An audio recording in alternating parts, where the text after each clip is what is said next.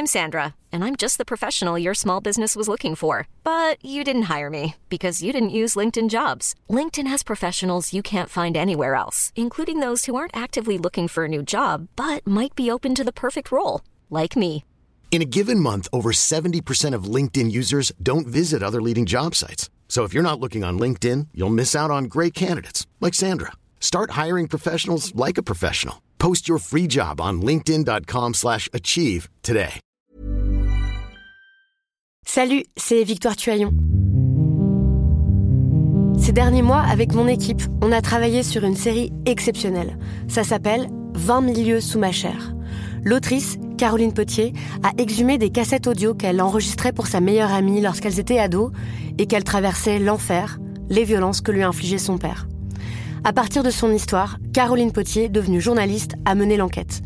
Comment on pourrait éradiquer l'inceste? C'est beau, c'est intelligent, c'est bouleversant, et je pèse mes mots, c'est d'utilité publique. Pour continuer à sortir de l'océan du déni, écoutez 20 milieux sous ma chair, dans le cœur sur la table.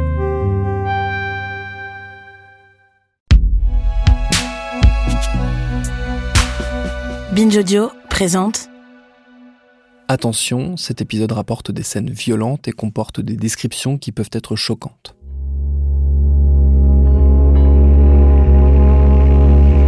L'étranger, la disparition du journaliste Stéphane Villeneuve. Il est décédé des suites de ses blessures après l'explosion d'une mine à Mossoul en Irak. Il effectue avec son équipe un grand reportage pour envoyer spécial pour France 2. Son accompagnateur kurde, dont on l'évoquait hier, a également succombé. Deux autres journalistes ont été blessés.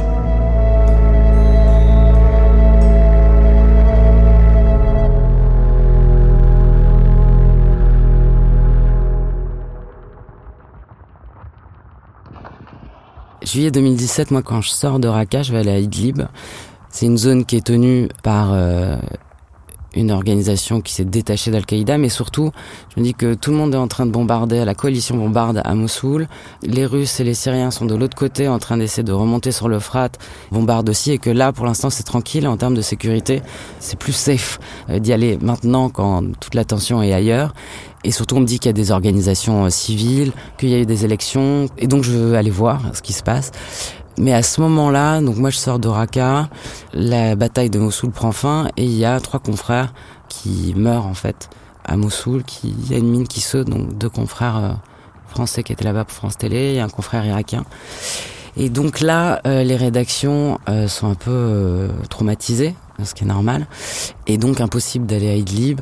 Le rédacteur en chef de l'émission pour laquelle je travaille me dit surtout euh, tu ne retournes pas en Syrie, tu ne retournes pas en Irak. Et au final, je vais voir ailleurs si j'y suis, très loin, et que je veux pas en couvrir la guerre civile en Centrafrique et, euh, et puis la chute de Mugabe à, au Zimbabwe encore une fois, la guerre continue, ça s'arrête pas. Et il y a euh, ces villes assiégées par le régime syrien et les Russes avec toujours ce même scénario. Et 2018, ça va être la Ruta. Et la Ruta, le siège de la Ruta, c'est très important parce que c'est la région qui entoure Damas. Euh, c'est un siège qui dure depuis très longtemps. Et quand euh, les Russes et le régime va reprendre cette zone, ça va être la première fois depuis des années qu'il euh, n'y a plus de zone rebelle autour de Damas. Et ces sièges, c'est c'est pas seulement une méthode de reconquête, c'est aussi une punition en fait, tout simplement. Et, les sièges, ces sièges sont aussi utilisés comme euh, un moyen de chantage en fait dans les relations internationales pour donner un accès ou non au convoi humanitaire. Les sièges militaires, c'est une technique militaire euh, très vieille, c'est pas nouveau. Je crois que c'est euh, dans l'ex-Yougoslavie, c'est la première fois que ça a été considéré comme un, crime de guerre, un crime contre l'humanité, d'affamer, d'assiéger des populations civiles, de punir les populations civiles sciemment. En Syrie, ça a été une méthode il y a plus d'une cinquantaine de villes euh, qui ont été assiégées, dont les populations ont été assiégées. Et une cinquantaine de villes, euh, c'est euh, des centaines de milliers de personnes. C'est pas du tout anodin comme méthode militaire. C'était pas seulement dans le but de la reconquête. Après la Ruta, enfin où les villes de la Ruta et les autres villes qui sont assiégées vont devoir capituler, il y a les transferts de population, transferts de combattants toujours vers le nord, le nord-ouest, vers Idlib. C'est une manière aussi de nettoyer la zone pour le régime et de se débarrasser des populations qui ne lui sont pas acquises. Et Idlib va devenir cette enclave où en fait il y a plus de 3 millions de personnes qui vivent parfois dans des camps et c'est tenu par cette brigade Ayat Tahrir al-Sham qui est l'ancien représentant dans le Qaïda et qui contrôle cette partie de la zone qui va de aussi subir une offensive du régime et des Russes à l'hiver 2019-2020 et là, il va y avoir un million de personnes sur les routes qui fuient les bombardements. Sur la route, des dizaines de milliers de Syriens de la province d'Idlib. Tous fuient l'avancée des troupes du régime de Bachar el-Assad. Ces forces, soutenues par la Russie, ont saisi des dizaines de villes ces derniers jours, dans le dernier grand bastion d'opposition de la Syrie. Les Turcs ferment la frontière, donc c'est une nouvelle catastrophe humanitaire qui est passée complètement inaperçue. Et puis il y a un accord, un cessez-le-feu au printemps 2020. Et depuis, en fait, les lignes, ces lignes de front euh, sont gelées. L'expression de la victoire du régime, elle existe depuis la chute d'Alep, en fait, depuis fin 2016. Et effectivement, là, si vous allez, euh, si vous allez à Damas, il y a des photos partout de bienvenue dans la Syrie victorieuse. C'est évidemment une expression de propagande, parce que ce qui a réussi ce régime, c'est surtout à se maintenir envers et contre tout, au moyen de toutes les armes possibles et imaginables. C'est ça la victoire de Damas. Est-ce qu'on peut considérer ça comme une victoire? Aujourd'hui, de toute façon, la Syrie de 2011 n'existe plus. Damas contrôle pas tout le territoire. Il y a euh, un tiers du territoire qui est contrôlé par euh, Ayat Tahrir al-Sham, qui est la dernière enclave et la dernière milice toujours opposée au régime. Il y a aussi euh, tout le territoire du nord-est qui est contrôlé par les milices kurdes. Il y a euh, une enclave euh, au sud où il y a des forces américaines. Il y a aussi les forces américaines au nord. Il y a aussi euh, les Russes. Il y a aussi les Hezbollah. Il y a aussi les milices qu'utilise le régime pour contrôler son territoire dans les zones où c'est contrôlé depuis des années. Donc la guerre est pas terminée. Il y a toujours des lignes de front. Il y a toujours régulièrement des bombardements. La population en Syrie, dans cette Syrie du régime, est extrêmement pauvre. Il n'y a plus d'infrastructures on parle de reconstruction parce que c'est un moyen en fait euh, de pousser les Européens à payer euh, la reconstruction. Sauf que les Européens, les Occidentaux conditionne la reconstruction et euh, les euros euh, à un changement politique, mais il n'y a pas de changement politique. Euh, il y en a jamais, il y en a jamais eu en fait, et le régime ne fait absolument aucune concession. il y a encore eu une élection présidentielle qui est une mascarade totale à 95%. donc non, on est dans un régime qui tient envers contre tout et qui joue la montre, qui joue l'usure. Pour l'instant, ça lui a réussi puisque depuis dix ans, elle s'est maintenue au pouvoir. Euh, malgré les crimes de guerre, malgré les crimes contre l'humanité. Donc la victoire de Damas, pour moi, c'est de la propagande.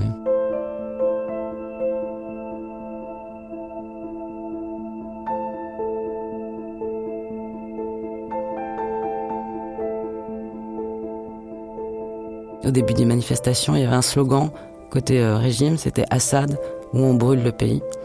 Ça a été Assad et le pays brûlé, ça a été le régime et la destruction. C'est ça la victoire du régime syrien, c'est d'avoir tenu et d'avoir détruit ce pays, euh, d'avoir massacré sa population.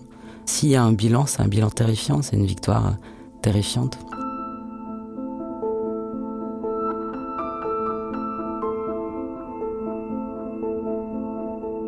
Je pense que personne n'est naïf, c'est-à-dire que si vous croyez que le régime syrien euh, est une démocratie, vous êtes stupide. Mais si vous croyez que le régime syrien est que vaut mieux euh, et peut aider euh, dans la lutte contre l'islamisme radical et contre le terrorisme, je pense que vous êtes un idiot utile. Et il y en a des idiots utiles. Il faut être lucide sur ce qu'on raconte et pas et pas participer encore une fois à la propagande du régime syrien qui est de donner une façade de respectabilité. Et si on croit que cette dictature est une démocratie, c'est absurde.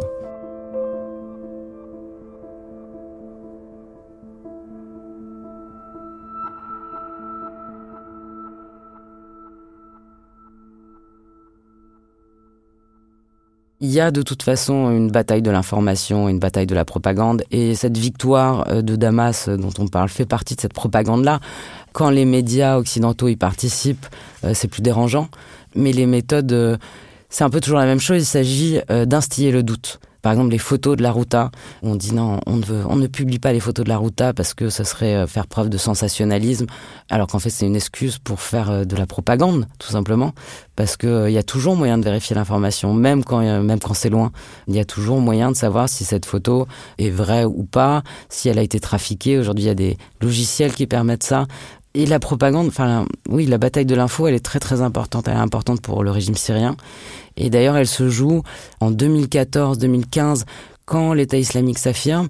Le régime de Damas euh, donne beaucoup de visas. Tout à coup, il y a beaucoup d'accès à Damas. Donc l'information qui ressort, ça va être euh, les reportages à Damas ou euh, l'information sur l'État islamique. Et il y a toute une partie de cette Syrie qui s'opposait au régime, qui se battait contre le régime, dont on raconte plus les histoires, ça n'existe plus en fait.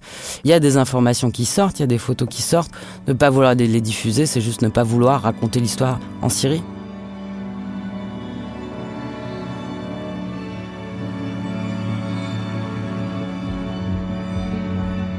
Y a un photographe, un jeune photographe euh, syrien, Abdul Momam Issa, qui était donc est devenu photographe euh, pendant le siège de la Ruta. Et en fait, je suis dans un jury, euh, je suis dans un jury de reportage de guerre. Et il y a des photos justement de la Ruta, de ce siège de la Ruta, qui sont très très impressionnantes. Il y avait une sorte de, enfin, c'était le feu, quoi. C'était les entrailles de l'enfer, avec des hommes, des femmes. C'est toujours des photos très très impressionnantes, très très impressionnantes. Et il faut les montrer. Il faut pas. Euh, c'est parfois insupportable, c'est parfois très dur, mais il faut les montrer, il faut les voir. Et après un déjeuner, quand je sors de ce jury, je me retrouve assise à côté de deux jeunes Syriens. Et en fait, ces jeunes photographes, je comprends que ce sont ces photos. Euh, lui vient de sortir euh, de la... Enfin il est sorti quelques mois plus tôt de la Ruta. Il a été évacué à Idlib, il est passé par la Turquie. il travaillait pour l'AFP. Et il est arrivé en France et je, suis, je lui dis rien parce qu'en fait je suis persuadé que sa série de photos va gagner. Il a gagné ou pas? Il a pas gagné. Ah. Mais les prix, euh, peu importe les prix, hein. les prix, euh, les prix ça permet de refaire parler d'histoire, mais les histoires sont là. Et en tout cas il est vivant, en tout cas il est photographe et il continue à faire son travail de journaliste.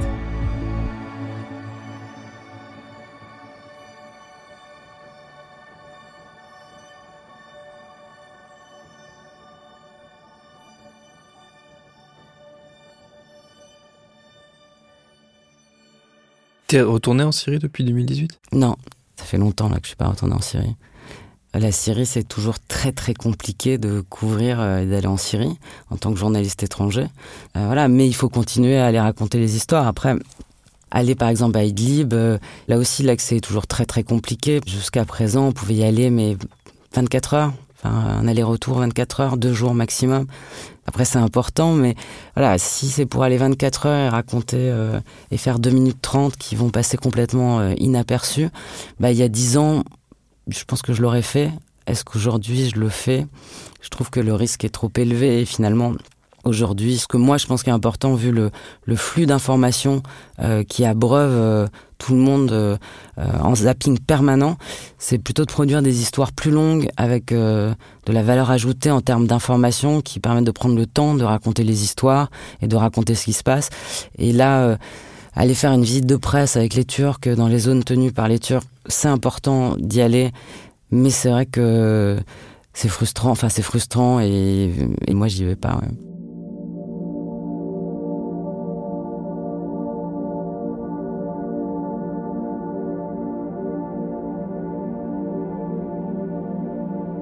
C'est toujours un peu un crève-cœur de faire autre chose, euh, mais il faut. Il y a des obsessions euh, saines, mais il y a aussi des obsessions malsaines, et il faut savoir euh, aller voir d'autres pays, et puis il se passe plein de choses dans d'autres pays.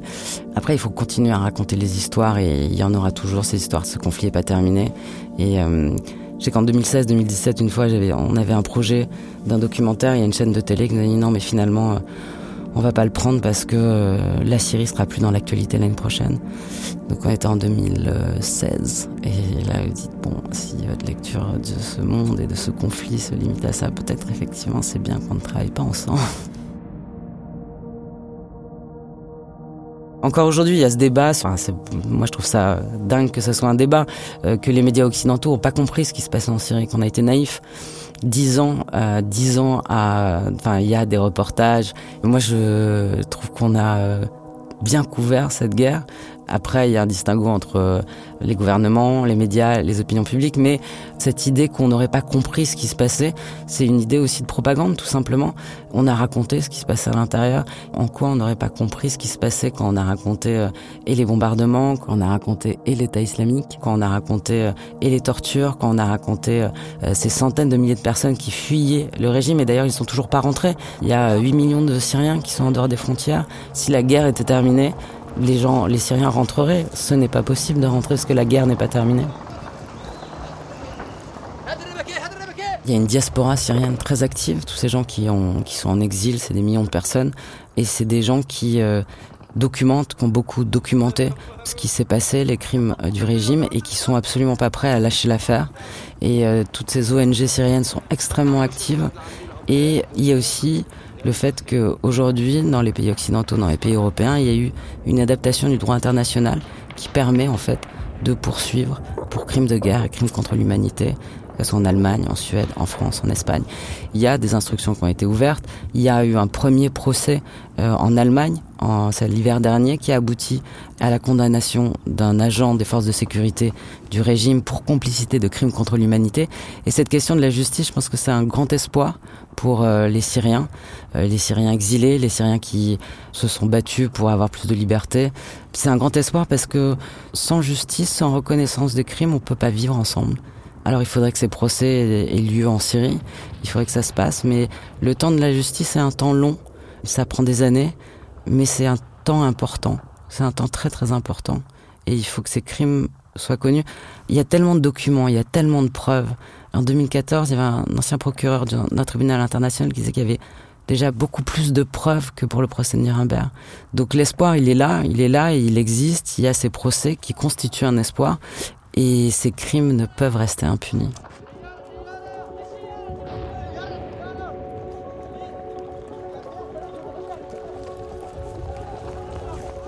Il y a beaucoup de gens qui considèrent que cette révolution est toujours vivante que la lutte contre la dictature est toujours d'actualité qui sont pas prêts à, baisser les bras. Et malgré les morts, malgré euh, tout ce qui s'est passé, malgré la tragédie et tout ce qui continue de se passer, moi je connais beaucoup de Syriens en exil qui n'ont pas pris les armes et qui ne regrettent pas ce qui s'est passé. Qui continuent à croire que cette révolution existe et elle, elle existe parce qu'il y a toute cette diaspora qui continuent à croire qu'ils ont droit à la liberté, ils ont droit à une forme de justice et que ce régime va finir par tomber d'une manière ou d'une autre.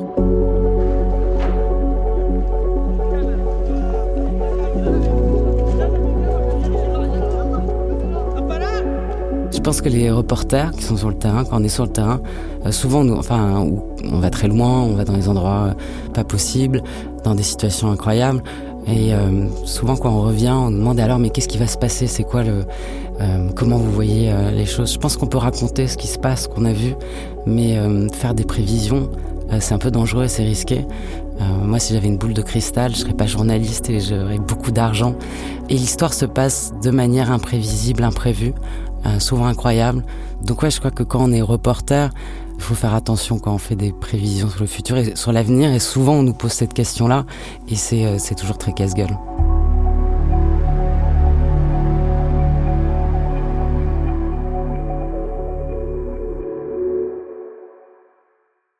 Bah, on continue à suivre, on continue d'avoir des amis euh, qui sont, euh, on a créé des liens.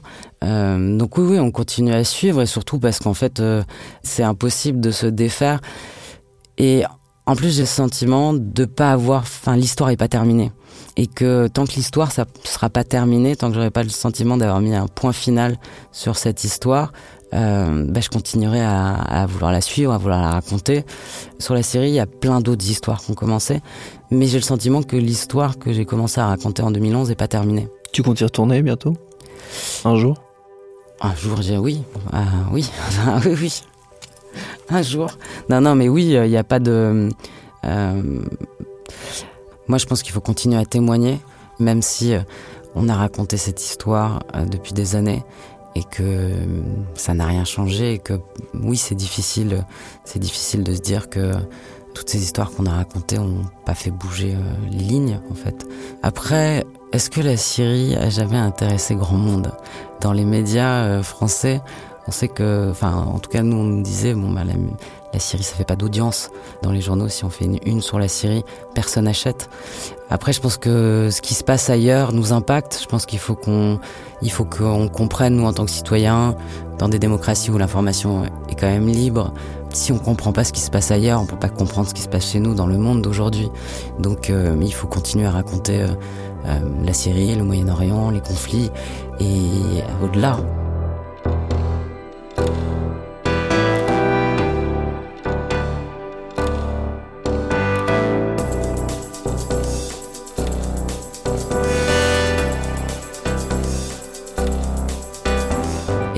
Bien aujourd'hui avec cette pandémie que ce qui se passe ailleurs euh, se joue aussi chez nous. Il y a des conséquences chez nous, donc il faut comprendre euh, le reste du monde et il faut continuer à ce qu'il y ait de l'information internationale et dans les chaînes de télévision euh, et dans les journaux.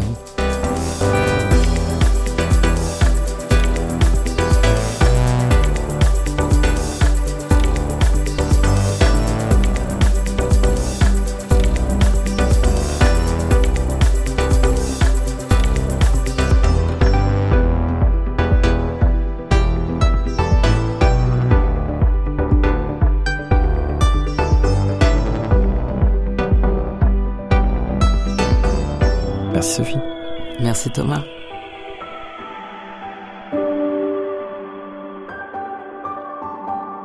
Désordre extraordinaire, c'est une série réalisée par Mathieu Thévenon pour Programme B, qui est un podcast de Binge Audio préparé par Lauren Bess. Programme B qui revient tout prochainement à la mi-septembre avec plein de nouvelles choses à découvrir, de nouveaux formats, de nouvelles façons de faire. On vous en dira plus dans peu de temps. Bonne fin d'été et à très vite pour de nouveaux épisodes.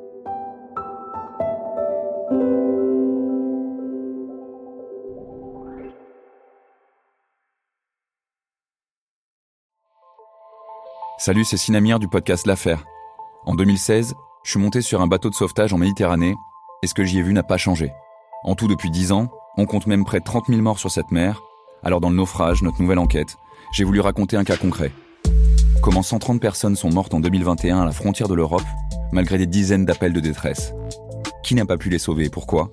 Qui étaient ces disparus? Et surtout, comment on en est arrivé à ne plus parler de 130 personnes qui meurent le même jour sur un bateau au milieu de la Méditerranée?